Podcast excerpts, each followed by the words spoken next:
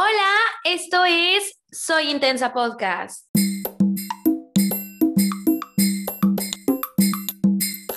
Hola, ¿cómo están? Bienvenidos a otro capítulo. Esta vez tengo una invitada súper interesante. Ella es María Quintana, es trail runner y representó a México en la Trail World Championship en el 2019 en Portugal. Bienvenida María, ¿cómo estás? Hola Leti, muy bien. ¿Y tú? Muy bien, muchas gracias. Gracias por aceptar esta invitación. Estoy súper contenta de que estemos platicando y pues bueno, cuéntanos más como de qué haces eh, como trail runner y un poco de toda tu experiencia.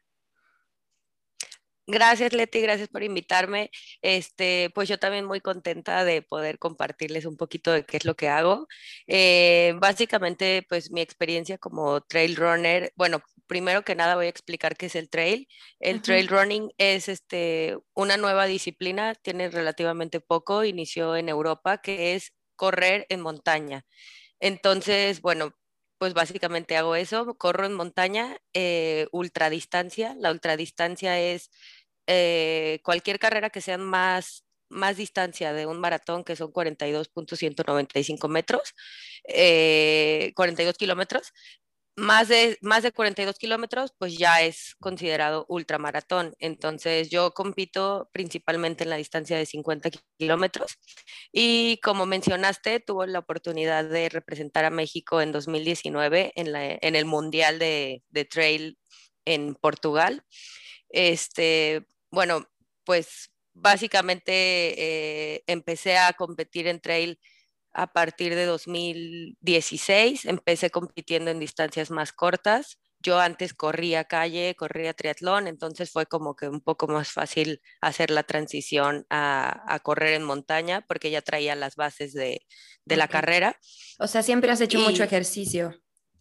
Sí, o sea, sí, ya de manera competitiva hice triatlón desde los 18 a los 23 años digo, antes hacía gimnasia, tenis, mil cosas, pero ya manera más competitiva y más enfocado a correr, pues fue el triatlón. Y a partir de triatlón, de correr calle, pues empecé a correr trail y en la distancia de, de 50 kilómetros, pues bueno, yo me, me siento muy cómoda en esa distancia, entonces es donde he estado desarrollando más y donde he estado compitiendo a partir de mi primer 50 fue en 2017 y pues bueno, a nivel nacional ahí la llevamos. Todavía a nivel internacional, pues sí es un poquito difícil. México apenas va como que eh, sobresaliendo en este deporte, pero pues bueno, es básicamente eso. ¿Y cómo, este, cómo hiciste como ese brinco de correr en calle al trail? O sea, ¿cómo lo descubriste? ¿Qué te llamó la atención de eso? Me empezaron a invitar a, competencias de trail. Yo no tenía idea, o sea, sabía que mucha gente entrenaba en montaña. Yo había entrenado en, cerro, como quien dice, porque para triatlón hay una parte que haces pretemporada, que te bajas de la bicicleta, dejas de nadar y te dedicas a hacer como más fondo, o sea, fondo de carrera, eh, fuerza, que lo haces en ya sea montaña o subiendo escaleras, o sea, ya como como una corrida un poco más, pues sí, más fuerte, este, y ahí es donde hice un poco de montaña. Entonces, cuando me invitaron a participar en trail, pues en un principio sí fue así como, ¿cómo voy a correr entre las piedras? Pero ya, no sé, empecé a entrenar y se me hizo muy fácil desde un inicio. Este, me, me gustó mucho y sí, mi primer carrera fue así como que, pues, ¿cómo le voy a hacer o de dónde voy a agarrar agua? Porque estaba acostumbrada a carreras tipo calle que vas, vas corriendo y pues en la calle hay gente ayudándote o hay puestos con agua y todo. yo dije, pues en el cerro, ¿cómo va a ser? ¿no? Sí. Pero en el cerro también, también te dan abastecimiento más o menos cada 7, 10 kilómetros. Ok. Y también como que, no sé, se me, se me facilitó, o sea, por ya venir del entrenamiento de, de triatlón. Entonces, sí, realmente la transición pues fue fácil para mí, no porque sea fácil el trail, y también porque siempre me ha gustado subir cerros, andar así como chiva loca con demasiada energía. Okay. sí, entonces pues fue así como que un cambio muy eh, cero drástico para mí. Ok, bueno, pero es que sí empezaste ya desde arriba como con un triatlón, ¿no? Porque lo hace sonar súper fácil, pero yo creo que el primero, no sé cómo, cómo fue entrenar para el primero. Sí, o sea, sí, obviamente no, no, es, no es tan fácil. Digo, me fue fácil porque el brincar de calle a trail, pero pues realmente sí, o sea, el acostumbrarte a, a correr muchas horas, lo que a mí me decían es, empieza un paso que, que tú estés consciente que lo puedes, mm, em, que puedes mantener, ese paso durante unas seis, ocho horas. Y bueno, afortunadamente para mí, como siempre he sido muy, nunca he sido explosiva así de velocidad, siempre he sido como más de, de fondo. Okay. Entonces fue así como, ok, empiezo lento y mi primer trail obviamente ni me acuerdo cómo me fue, o sea, fueron los 25 kilómetros, yo creo que de haber hecho unas 3, 4 horas, no sé, este, pero realmente no iba contra el tiempo, iba nada más así como, ah, pues a ver qué es. Probar. De ahí me gustó. Y algo muy chistoso que mi segundo trail eran 25 kilómetros, pero nos ponían más, menos 5, o sea, podían ser más 5 kilómetros o menos 5 kilómetros. Entonces pensé, bueno, máximo voy a correr 25, 30 kilómetros. Terminamos corriendo 40 kilómetros. No sé cómo marcaron la ruta. Y ya de ahí fue cuando o sea, como pues que se perdieron. 50. No nos perdimos, sino que la ruta no sé cómo la marcaron, o sea, como que en su más menos 5 dijeron, bueno, que se les vaya un poquito más. Y al final pues fueron casi el doble. exactamente. Pero estuvo bien porque ya de ahí dije, pues ya puedo correr un 50. O sea, si ya aguanté 40 sin pensar que iba a correr 40, pues puedo correr 50 también. Y esa vez que corriste más, como que decías ya dónde está o no te sentías súper cansada o cómo fue que mantuviste para llegar a esa distancia. Eh, realmente fue, fue muy desesperante, me aventé casi, yo creo que fueron casi unas seis horas y yo decía, porque yo traía un reloj, bueno, antes yo corría con un Casio, o sea, ni siquiera traía como el... Y yo decía, es que ya llevo más de, más de 30 kilómetros, o sea, ya lo siento en las piernas, ya por las horas que llevo, no puedo llevar menos de 30 kilómetros y me decía, no, es que el GPS marca mal y yo, pero no traigo GPS, o sea, sé que ya llevo corriendo más, ¿no? Sí, claro. Y pues ya nada más, al final todos los que traían el, el, el, odómetro o el GPS, pues sí dijeron, no, llevamos 40 kilómetros. Pero fue nada más como un poco de desespera, desesperación, pero como seguía viendo marcas, porque te ponen unas marquitas en los árboles, eh, o en los árboles o te pintan piedras. Entonces yo sabía que iba bien, pero al mismo tiempo era la desesperación de que, oye, pues ya llevo muchos más kilómetros. Sí, aparte que era el segundo, ¿no? Y pero bueno, ahí también es como esa, como engañar a tu mente, ¿no? Te permite llevarte al límite, porque a lo mejor desde un inicio hubieras dicho, no, es muy mental. Sí, tal vez ahí no me hubiera animado a, a, correr 40 y como eran 25 dije, ah, pues va, sí se puede. Pero sí, o sea, es demasiado mental. Yo diría que el 90% de la carrera pues es mental. O sea, obviamente traes una preparación, pero si no traes mente, por más fuerte que estés, pues no, no puedes terminar. Entonces, ¿cómo es tu entrenamiento? Es también Mi entrenamiento, eh, o sea, bueno, eso ya eh, la cuestión ya mental, psicológica, pues cada quien lo puede manejar. Este, hay gente que, le, que quiere manejarlo con un psicólogo o con tu propio entrenador. Eh, yo pues lo manejo, tengo un entrenador, él habla con nosotros cada que tenemos una competencia o el, típico que te dice, bueno, esto, o cuáles son los objetivos, o si podemos alcanzar esto, o te ayuda a hacer una estrategia de carrera cuando vas a competir. Y en la cuestión física, pues entreno como si fuera corredor de calle de lunes a viernes, calle, pista, y ya los sábados o domingos o los dos días, cuando me toca hacer distancia, pues ya vamos al cerro. Este, igual algún día entre semana un cerro pequeño, así como hacer unos arrancones o algunas subidas, pero básicamente es muy parecido al entrenamiento de, de atletismo para, como para correr maratón o así. Ok. ¿Cuántas horas entrenas más o menos al día?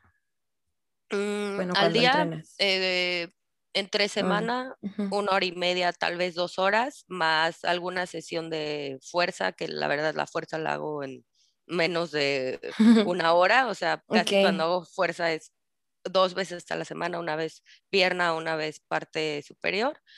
Eh, pero sí, entre semana como una hora y media, dos horas de entrenamiento de carrera y ya los fines de semana ahí sí varía, o sea, hay veces que podemos correr seis, ocho horas, pero dependiendo de la carrera. Ok, ok.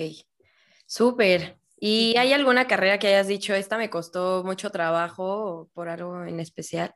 O, mm. o como que todas tienen algo, todas, todas, todas tienen algo. A mí en lo personal, eh, lo, que más me podría costar o que no me gusta tanto son las bajadas como con mucha piedra, que les llaman chorreaderos de piedra, que son puras rocas así como, como en cascada.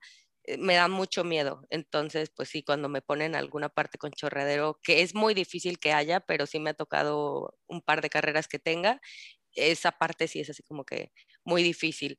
O lo que también podría ser complicado ahorita que estoy viviendo en Monterrey, que vivimos a 600 o 500 metros sobre el nivel del mar.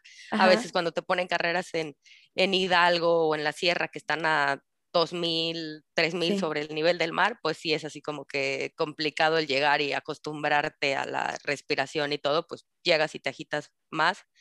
Pero en sí, o sea, todas las carreras tienen algo de, algo de complicado, algo que tal vez no te guste tanto, pero... Pues, no, hay un... Ok, ok. Súper. ¿Y cómo fue tu preparación para el campeonato mundial? Para el campeonato mundial fue pues lo, lo, mismo, o sea, ese año ya venía de estar entrenando. De hecho, desgraciadamente, eh, cuando fui al mundial no me di cuenta hasta que regresé que me desgarré. Este, no tuve la, o sea, no me fue mal, pero no me fue como yo hubiera querido porque era una carrera muy rápida, eran muchas como mm, pendientes pequeñas, o sea, no era así como hay 20 kilómetros de subida, que normalmente hay unas que así son. Entonces era una carrera en la que requería mayor velocidad y no la pude desarrollar tanto porque me estaba molestando mucho una pierna. Después supe que era un desgarre, eh, pero pues el mismo entrenamiento, o sea, tanto meterle montaña, calle, mucha pista eh, y básicamente eso Súper. ¿Y qué fue como lo más padre como también de la experiencia profesional y como representar a México? Eh, pues el representar a México estuvo, o sea, padrísimo, porque nunca, pues realmente nunca creí que, fuera a representar a México en trail. Este, no sé, desde llegar y ver a todos los, los corredores de trail súper famosos que sigues en Instagram y que son así tus ídolos, estuvo súper padre, o sea, llegar, saludar, tomar fotos, todo. Eh, pues es como mm, mucho orgullo de, de, que dices, oye, pues represento a México, mucha carga, muchos nervios. Ha sido la única carrera que desde que empecé, desde que arranqué, toda la carrera me sentí nerviosa. Normalmente me siento nerviosa en el arranque. En esa carrera todo el tiempo iba muy nerviosa y pues se siente bien padre que vas corriendo y la gente que te estaba echando ahí porras gritaban México, México y yo, ah, ah. o sea, estoy representando a México. Sí. Fue súper padre. Y aparte tener esa oportunidad de que como la gente que sigues como tus ídolos en lo que haces, pues estabas con ellos, ¿no? sí, que dices, o sea, yo cuando en la vida iba a estar corriendo con, no sé, con Sheila o con esta, a Sara García, o sea, dices, o sea, no, los veo en, en, Instagram y nunca pienso que voy a correr al lado de ellos. Claro, corrí mucho más atrás que ellos, pero, pero fue súper padre. Ay, no, sí, me imagino. Muchas felicidades también. Gracias. Eh, me imagino que fue una experiencia súper padre y, o sea, ¿cómo, ¿cómo te motivas mentalmente? Eh, siempre trato de, obviamente como que llegas a una, bueno, yo llego a una carrera y más o menos ya sé tal vez quiénes son las fuertes, entonces siempre pienso, no sé, va fulanita perenganita, voy a arrancar fuerte o voy a arrancar atrás de ellas, o sea, como que ya llevo una estrategia de cómo voy a arrancar. Eh, ya que arranco y ya que estoy como en un lugar tal vez cómodo en lo que se va llevando la carrera, trato de ir pensando a veces en otras cosas, o sea, para no como que mm. clavarme en, llevo tantos kilómetros. No me gusta a veces saber cuántos kilómetros mm, me faltan, sino hasta que ya llevo como unos treinta y tantos, cuarenta kilómetros, ahí sí, o sea, siempre voy consciente de más o menos cuánto va, pero no voy pensando, ay, me faltan tantos, tantos. Este, y voy más o menos como llevando mi estrategia de carrera, que esa ya la tengo desde antes, y ya que falta poco, pues sí, o sea, realmente relajo mi mente, voy pensando en otras cosas, me voy fijando, por ejemplo, si voy muy cansada, me voy fijando metas pequeñas de que, bueno, de aquí al siguiente abasto, este, voy a hacer esto, o, o si ya vas en una subida, voy a empezar a caminar un poco, trotar, caminar, trotar, o sea, no irme cansando tanto, si falta todavía una distancia considerable. Como que lo vas acortando. ¿no? De, sí, de poco sí, no vas pensando como que, ay, ya me faltan 30 kilómetros, no, vas pensando como de aquí al abasto, de aquí a que termine esta subida. Entonces, pienso que de esa forma puedes tener un mejor desempeño en, en una distancia corta y ya ir avanzando, avanzando. Más o menos es como lo que voy pensando, a menos que de plano eh, sea una carrera tal vez que ya voy adelante y que ya no me tengo que preocupar, pues hasta, no sé, vas cantando en tu mente o así. Ajá, no, pues está súper bien y, y, me llama mucho la atención porque, bueno, a mí también me gusta correr, obviamente no, no al nivel que tú tienes, sino de hecho lo hago yo mucho como por, por refrescar mi mente. Y yo sí soy como de que traigo la app y es como otro kilómetro y otro kilómetro y otro kilómetro. Y es cierto, luego es como que me doy cuenta y digo, ay, ni sentí que eran tres o cuatro, pero ya como no sé, porque obviamente yo nunca he corrido ni medio maratón, ¿no? O sea, lo hago más como por divertirme. Y entonces como que luego sí digo, ay, como que tenía más energía para, pude haber corrido más, pero igual como ya me decía la app, como que ya corriste 8 o 10. Ya acabaste, ajá. Yo decía como, ay, no, sí, ya es mucho. Entonces es interesante cómo tú lo haces al revés y eso te motiva y te lo facilita mucho más. Sí, incluso, o sea, si vas a ir a entrenar, puedes tratar de, bueno, yo he entrenado tanto con música, sin música, pero a veces es padre ir sin música y sin nada. O sea, igual y puedes poner tu tiempo y tu kilometraje en el reloj, pero no irlo viendo. Y si nada más lo haces así como por, por relajación, este, ir pensando en otras cosas. A mí me pasa mucho que voy corriendo y cuando voy haciendo fondo, o sea, voy pensando en mil cosas o mil problemas o mil discusiones que tuve y los vuelvo a hacer o no, tal vez si hago esto, o sea, como que haces ahí tus historias. Como que es un proceso de, de como de meditar introspección también, un poco de introspección. Porque es como que estás tú solo y tienes que, tú solo con tus pensamientos, igual la música, pero no es como que solo pienses en la música, ¿no? Es como que te da un respiro y sí, como dices, le das vuelta a las cosas o te empiezas a cuestionar cosas que igual antes no te hubieran pasado por la cabeza. Entonces también siento que eso está súper padre porque no es solo como deporte de deporte, sino también esta parte mental que dices que es súper fundamental, eh, sobre todo para el ultramaratón, ¿no? Y estas distancias tan largas que tú corres. Sí, sí, claro, o sea, sí es un momento, como tú dices, como de, meditación, porque aunque estés corriendo, pues realmente estás tú solo con, tu mente. Con tu mente, tus pensamientos, sí, totalmente. Ok, y bueno, ¿qué recomendarías, por ejemplo, para alguien que quiere empezar a, meterse más en el deporte? ¿no? O sea, ya llevarlo como un momento más profesional, ¿no? Que igual lo haga muy bien y, y o sea, ¿cómo puede empezar alguien? Eh, pues para empezar a competir, bueno, yo recomendaría primero que nada que se acerquen a un entrenador, a una persona que les pueda ayudar con la planificación de, los entrenamientos. Eh, que se fijen una meta alcanzable, o sea, por ejemplo, si yo no corro nada o tú que me dices, no he corrido ni un 21K y me dices, nada, pues en seis meses voy a correr 50, te diría que no, que no lo hagas, que empieces poco a poco, o sea, te acerques a un profesional que te ayude a entrenar y, por ejemplo, le digas, bueno, tengo en mente primero una carrera de 10 kilómetros, que es algo que podemos alcanzar en, en tal vez, si estoy de cero, en un, de aquí a unos seis meses, pues puedo desarrollar, puedo empezar a correr para competir en una, una carrera de 10 kilómetros. Ya que llevas la de 10 kilómetros, eh, hacer tal vez un par más, o sea, ir trabajando poco a poco. Eh, no estar, o sea, como tener más bien un sueño alcanzable y considerar tu, el tiempo que, vas a tener para, alcanzar esa competencia.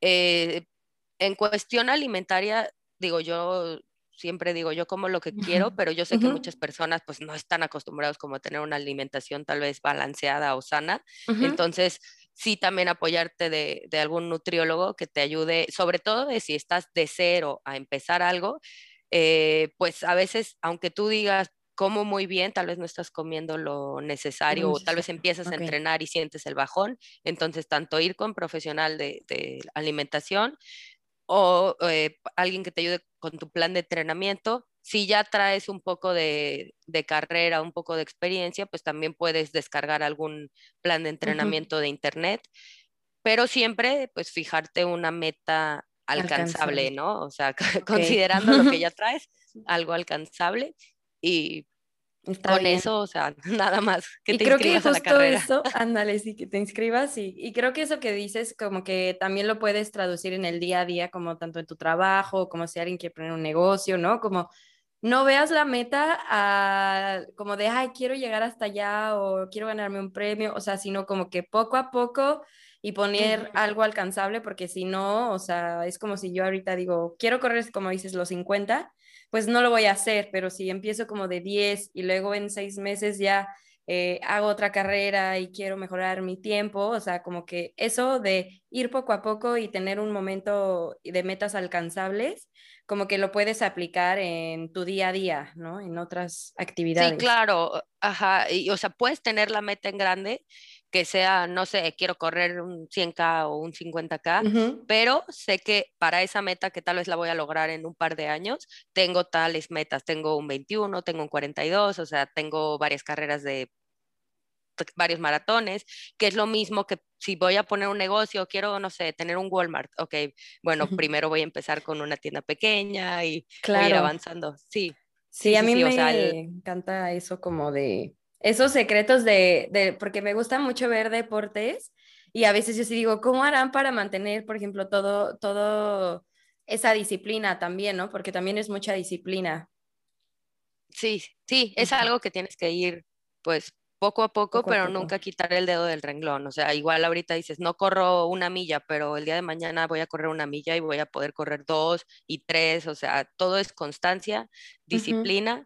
Eh, digo, hay gente que tiene la facilidad, pero en el caso de la mayoría de la gente no lo tenemos, entonces pues es constancia y disciplina. Constancia. Y que también no, no hay edad, ¿no? Porque igual luego puedes decir, ay, es que yo como, no sé, de chiquito nunca empecé a hacer ejercicio, ya nunca voy a poder entrar a mm. una competencia, ¿no? O sea, como que... No, o sea, digo, si hay deportes en los que no sé, por ejemplo, ballet o natación o deportes como muy precisos que ya tienes que traer la preparación desde chico, pero realmente pues a cualquier edad, o sea, yo conozco gente que empezó a correr a los 50 años y de todas formas pueden correr un maratón y todo, o sea, no, no, no hay edad, nada más es que tengas constancia, disciplina y que cambies tus hábitos de si no hacías nada, pues empieces poco a poco, poco, a poco. pero no, yo pienso que si a cualquier edad puedes hacer lo que tú quieras, obviamente ya el progreso pues va a depender de, las ganas y de la disciplina que le pongas.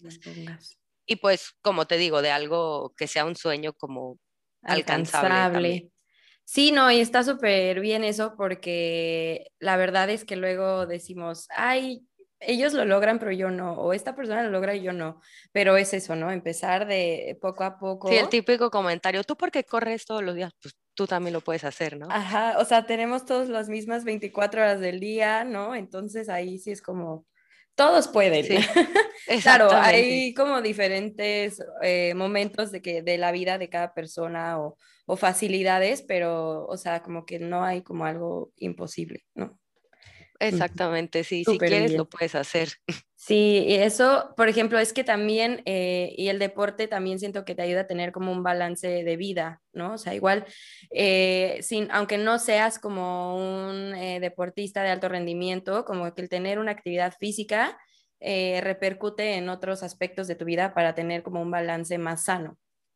Sí, o sea, claro, desde la mejor oxigenación que tienes te va a ayudar a, concentrarte más en tu trabajo, a tener más energía, o sea, sí, te ayuda no solamente pues en la cuestión física, sino en tu cuestión profesional, pues también. Creo que... Porque a mí luego me pasaba eso, ¿no? Que decía, ay, dejaba de hacer ejercicio y era como que cuando estaba más distraída en el trabajo o en la escuela, ¿no? Y y cuando empezaba a hacer como una rutina de, no, esta semana sí voy a ir a correr diario o voy a ir al gym y la clase y todo, como que esa semana me iba súper bien y sentía que hacía más cosas.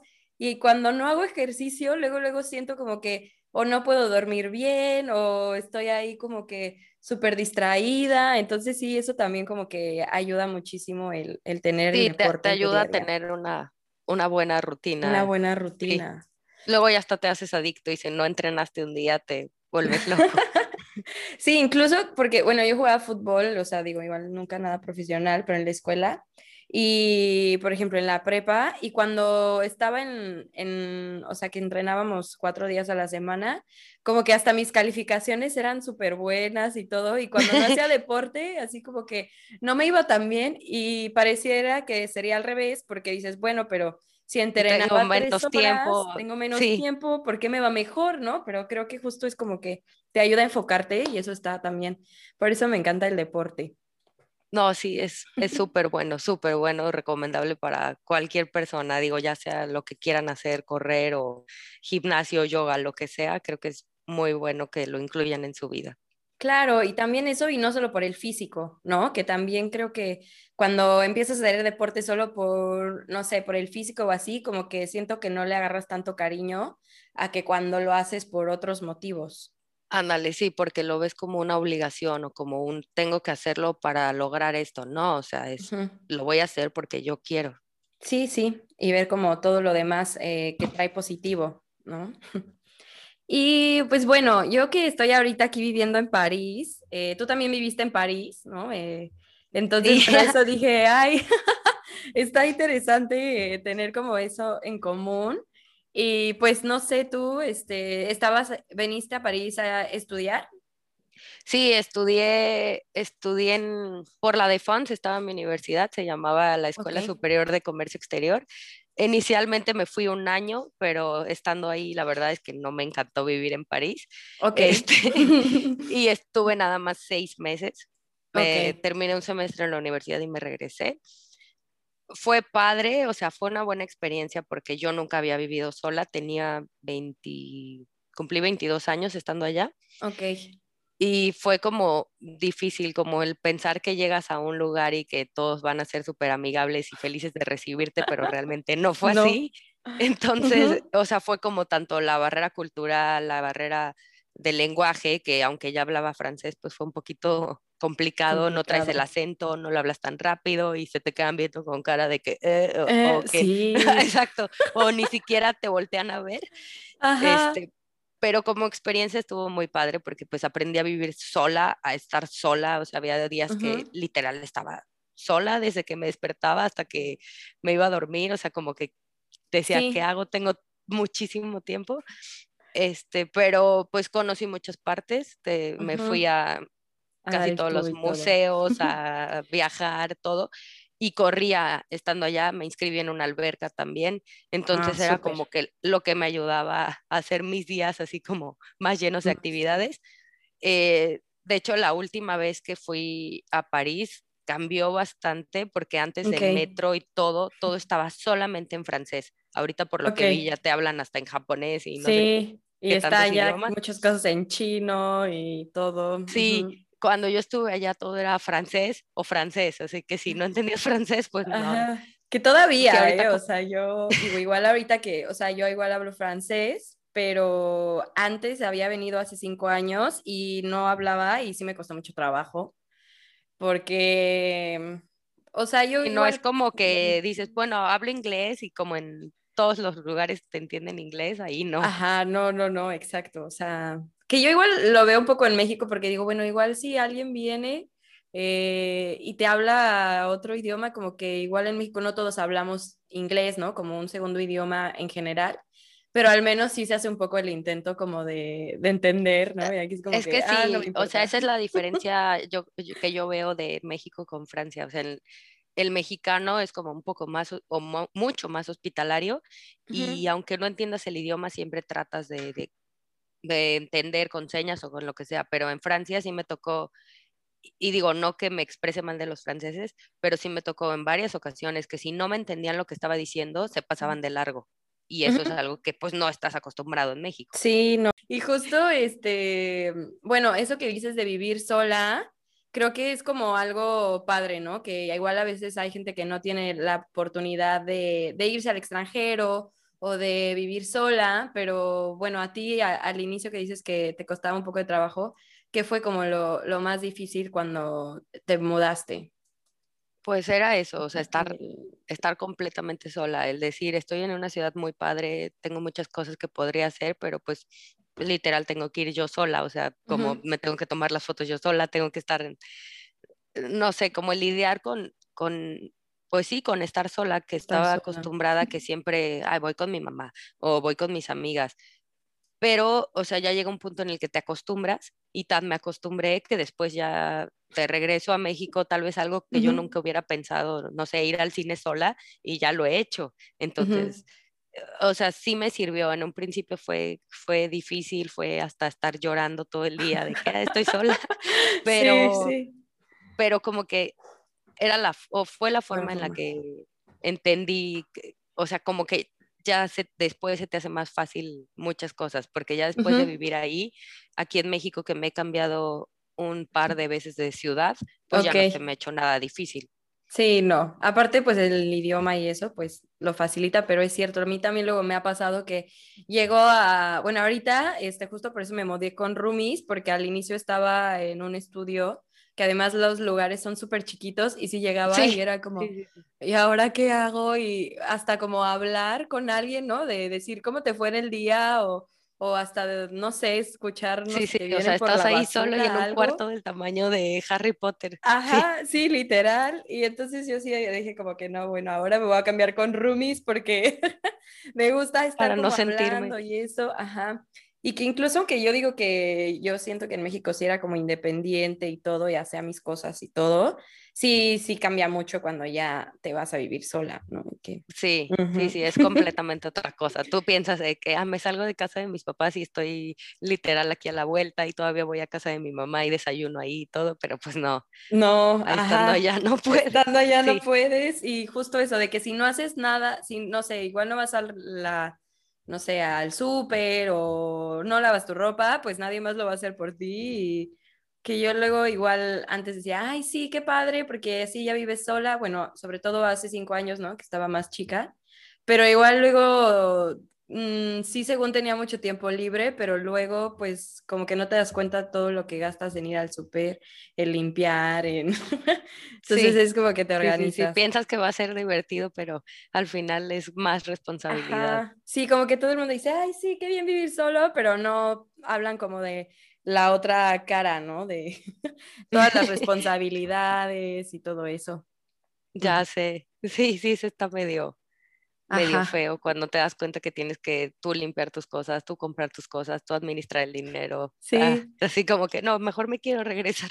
Ajá, y también cuando hay como que cosas de que, pues sí, o sea, en México que hay muchos servicios, ¿no? Que está el viene, viene, que está el que te pone este, las bolsas el Oxxo, el Oxxo, la farmacia y allá no sé si ya todavía los las farmacias, cuando yo estuve, no, no abrían los fines de semana, eh, cerraban a las 8 de la noche, igual, o sea, todo el fin de semana, el domingo no había nada abierto más que el mall súper grande, pero fuera de eso, las tienditas, todo está cerrado. Todo está cerrado. Sí, bueno, ahorita igual ya ha abierto un poco más, pero por ejemplo, a mí que me tocó un cachito de los confinamientos, sí, también fue como que al triple de complicado porque sí se extrañaba de que tener algo 24 horas, ¿no? Que si te da hambre, pues hay siempre algo en México sales y encuentras y aquí es como que te da hambre y pues ya tienes que esperarte hasta la mañana si no compraste nada antes de las nueve. Sí, qué feo, sí. O terminas comiendo kebabs, pero bueno, no sé, con el confinamiento si lo cerraron. Sí, sí, con eso, pero bueno. Pues muchas gracias, María. Estuvo muy interesante la plática. La verdad es que eh, me gustó muchísimo, sobre todo aprender también más como el trail. Eh, no sé si quieras contarnos algo más. Em, pues como ya lo, dije, yo creo que lo más importante es pues hacer ejercicio, mantenerte activo, este, y si tienes una, una meta, pues no pensar como que es imposible, ponerte metas eh, eh, que puedas lograr a, corto tiempo para alcanzar la meta que quieres. Este, y pues que todas las personas podemos empezar a hacer ejercicio, empezar a correr a la edad que queramos. Y pues Eso, no, no, hay, no existe nada imposible si quieres. Ajá, perfecto. Pues muchas gracias. Digo, espero que también haya servido para los que nos están escuchando de motivación para aventarse y empezar a hacer algo que tengan ahí dándole vueltas en la cabeza. Si estaban esperando por una señal, esta es la señal. Exactamente, o sea, no esperen a este, que, ay, cuando tenga 20 años o ay, cuando pase esto, no, háganlo ya, láncense y pues tiene que salir. Sí, nunca va a haber un momento perfecto para decir, hoy es el día perfecto para iniciarlo, o sea, más bien es como que cuando se puede y lo intentes, ese es el mejor día. Exactamente. Perfecto, pues muchísimas gracias. Eh, ¿Quieres, este, si quieres, dinos tus redes para que te sigamos o si quieres recomendar algo? Ah, sí, este, en, Facebook estoy como María Quintana Espinosa, aunque casi ahí no pongo tantas cosas. En Instagram, María Quintana E, todo junto. Ahí me pueden seguir. Y también tengo mi marca de ropa, que de hecho traigo ahorita mi playera. ¡Ah, qué padre! Trail Junkie. Estoy en Instagram como trailjunkie.mx y pues ahí pueden ver los productos que son playeras, este, shorts, licras. ¿Y cuándo, cuánto tiempo tiene que empezaste tu marca? La empecé en, pues eh, en diciembre ya propiamente empecé a, sacar este, las primeras como que ideas y básicamente ha sido este año lo que llevo de, de sacar productos. Ok, qué padre. Oye, y pues este, ¿tienes envíos a toda la República? Porque bueno, tú estás en Monterrey, ¿no? Pero Sí, estoy en Monterrey, pero tengo envíos a toda la República y pues si son aquí en Monterrey, pues son gratis, ¿no? Pero... Ah, perfecto. Para los que nos escuchan en Monterrey, que además Monterrey está lleno de cerros, ¿no? Entonces, me imagino también que la comunidad de trail en Monterrey es más, este, grande, ¿no? Que no sé, Ciudad de México o no sé. Pareciera que sí, pero apenas va como que empezando. Ok. este, empezó más, o sea, tiene más gente más al centro del país, pero aquí va, va creciendo mucho la comunidad. Súper. Pues bueno, ya lo saben, sigan a María en sus redes y a la marca de Trail Junkie. Y muchas gracias por compartir este espacio con nosotros y pues espero que les haya gustado mucho este episodio y de nuevo muchas gracias María por estar aquí conmigo platicando hoy. Gracias, Leti, gracias por invitarme y pues un gusto poderles compartir algo. Perfecto, que estés muy bien, muchas gracias. Gracias, bye bye. Bye. Muchas gracias por escucharme. Yo soy Letu y esto fue Soy Intensa Podcast. Adiós.